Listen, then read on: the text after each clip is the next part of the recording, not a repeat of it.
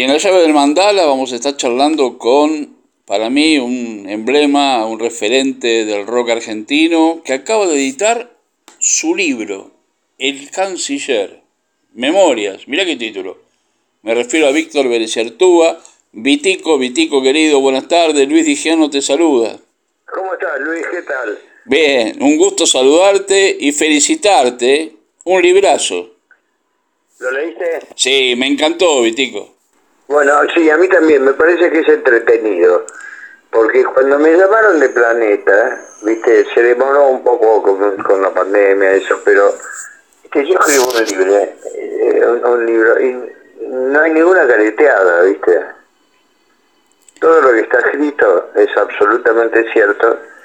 Y es lo que dice, sobre todo en Inglaterra, cuando uno tiene cierta edad, este, hace cosas que ya después de grande no las haces. Pero... ¿Y sabés lo que me causa um, mucho placer? Que hay cosas espeluznantes en el libro y que ahora las pude contar eh, con sentido del humor. Exacto, exacto. Habiéndolas pasado, las que, las que fueron malas, porque también hubo muchas buenas, eh, viste, y, y con gracia porque la superé y estoy acá, lúcido, entero. Exacto. Y tocando con calámbula y cada vez mejor, ¿viste? Yo trato de ser un poco mejor cada día. Por eso está eh, el título, Memorias, porque es un poco recordar tu trayectoria, tu carrera, tus comienzos, lo que vos comentabas recién, pero aparte es historia viva. Gracias a Dios. Porque, claro, tú sabes que yo en algún momento pensaba cuando se demoraba la salida, ay, por favor, quiero que salga mientras estoy vivo. Y, salió. Y me da mucho placer de que, porque son cosas que a mí me divierte que la gente lo sepa. ¿Viste? O sea, no miento en nada y, y cuento cosas que, no sé, hay gente que le puede parecer un error y que no. bueno yo cuento la verdad no no está aparte sabes qué tenés una forma de escribir de redactar de contar que sos vos. Eh, yo lo leo y escucho tu música. Sí sí es así. Fui ayudado por Fernando García Ajá. un gran periodista. Sí señor un amigazo. Y claro y que, y que supo escribir lo que yo hablaba y todo como realmente trasladar de, de, la voz al papel toda la emoción que yo le pasaba. Y que aparte que lo lograste, lo lograron. Es que y estoy muy, muy orgulloso de eso, porque me divierte que la gente sepa, ¿viste? Y no, no que ande hablando o diga cosas, no, lo digo yo. Exacto. como te digo, y estoy orgulloso y bien de todo lo que digo, ¿viste? ¿Y sabes lo que me pasó a mí cuando leía el libro? Eh, que lo veía como una película. Lo leía y estaba viendo una película de tu vida, Vitico. Bueno, mi vida es una película. Claro. Pero está escrito como un guion de película, ¿entendés? O sea, si vos me decís, mañana vas a hacer la película del libro, y te voy a decir espectacular. Y es que son, son cosas que realmente me pasaron a mí desde chico y, y no creo que le hayan pasado a casi nadie más. esa es la gracia. Y, y está contada con, con una honestidad que, que no puede ser menos, no puede ser de otra forma, ¿viste? Eh, sin esconder nada, sin hacerme el careta, porque nunca lo fui. No, ¿qué? Y entonces, y está todo ahí, viste, todas esas cosas que pasaron. Y es fuerte. Está todo ahí y además está contado de una forma que vos lo empezás a leer y no lo podés dejar de leer, porque te va a trasladar... pasó cuando me mandan las primeras que me parecía entretenido y que me atrapaba, aún siendo yo mismo que va de una cosa a otra y, todas son interesantes. Y sabes lo que me parece también, Vitico, que es interesante para distintas generaciones, porque para los que te conocemos, lo que sabemos, tu trayectoria, tu carrera, tu música, pero también para los que te están descubriendo, porque lo vemos en los conciertos de tu banda. Y bueno, es cierto, pero con todo eso que pasó y la edad que tengo, estoy lúcido, íntegro, entero, y encima me creo que tengo 35 o 40 años. O sea, tengo las mismas ganas de tocar y de hacer todo lo que hice en, la vida. Algunas cosas no tanto, pero, pero tengo las mismas ganas. Y eso es lo que me hace feliz. Y eso se nota cuando subís al escenario y te escuchamos. Bueno, seguimos el 23 de marzo. ¿23 de marzo? 23 de marzo en el Club Tucumán de Quilmes. Muy bien, muy bien. Sí, señor, y, es una banda que te pone los pelos de punta. Sí, señor, sí, señor, sí, señor. Ahora, eh, el libro, ¿no vas, a, ¿no vas a armar una presentación o algo? Sí, el 21 de marzo. 21 la presentación. Sí, en el Roxy que está en la, esquina del Vorteris. En la Cruz y Álvarez Tomás. Sí, va a ser un, o sea, para los periodistas que primero, ahora lo están distribuyendo y ahí se juntarán los, los periodistas que quieran ir y preguntarme cosas y haremos un par de temas con carámbula acústicos. Uh, qué bueno. Y, y bueno, y eso va a ser porque que me pregunten todo lo que quieran, porque yo me hago cargo de todo lo que digo. ¿Sabes quién me dijo que había leído el libro y que le había impactado y que... Daniel Botafogo, Vilanova. Miguel Botafogo, Vilanova. Mira que, bueno, me alegro. el Bota. Porque Miguel es un tipo tan este, introvertido por ahí. Sí, pero me dijo... Le impactó. Sí. Es porque a él no le han pasado casi ninguna de esas cosas. Pero ¿sabes en lo que coincidíamos? En que este libro no solo es eh, un libro de un músico, de un artista, es el libro de alguien que también eh, en su vida, Vitico, haces docencia, hiciste docencia. Gracias por decir eso, porque eh, de alguna manera trato de que no pasen por esas cosas de las que no hace falta pasar. Exacto. Y, que, y no recomiendo casi ninguna de las cosas que me pasaron a mí. Pero estoy muy contento de poder contarlas. Claro, totalmente. Y de estar bien y cómo se hace. Exacto, y aparte, ¿sabes qué? Es un libro honesto, es tu honestidad. Sí. Conocida por todos, porque hace más de 50 años que estoy en esto, y, y es honesto y no escondí nada. Salvo alguna relación con una mujer que esas cosas no se cuentan. Me parece. Una muy graciosa. Me parece perfecto, pero está todo en el libro. Está todo en el libro. Exactamente. Y además hay una cosa, Vítico. Eh, cada momento de tu música, ¿no? Cada formación, cada, cada disco, eh, cada escenario. Vos fíjate que, que tu música eh, es una música eterna, que perdura, que seguirá, que no tiene moda. Bueno, gracias, pero por ejemplo, ahora, eh, hacemos los temas que la gente quiere oír. Y con Calámbula, que tiene otra impronta, suenan como si hubieran sido hechos la semana pasada. Exacto, a eso me refiero, a eso me refiero. Y tenés razón, la pegaste, porque se busca eso, porque con Viticus eh, los hacíamos y era la única banda que sonaba casi como riff. Por favor, por favor no estando papo, ¿no?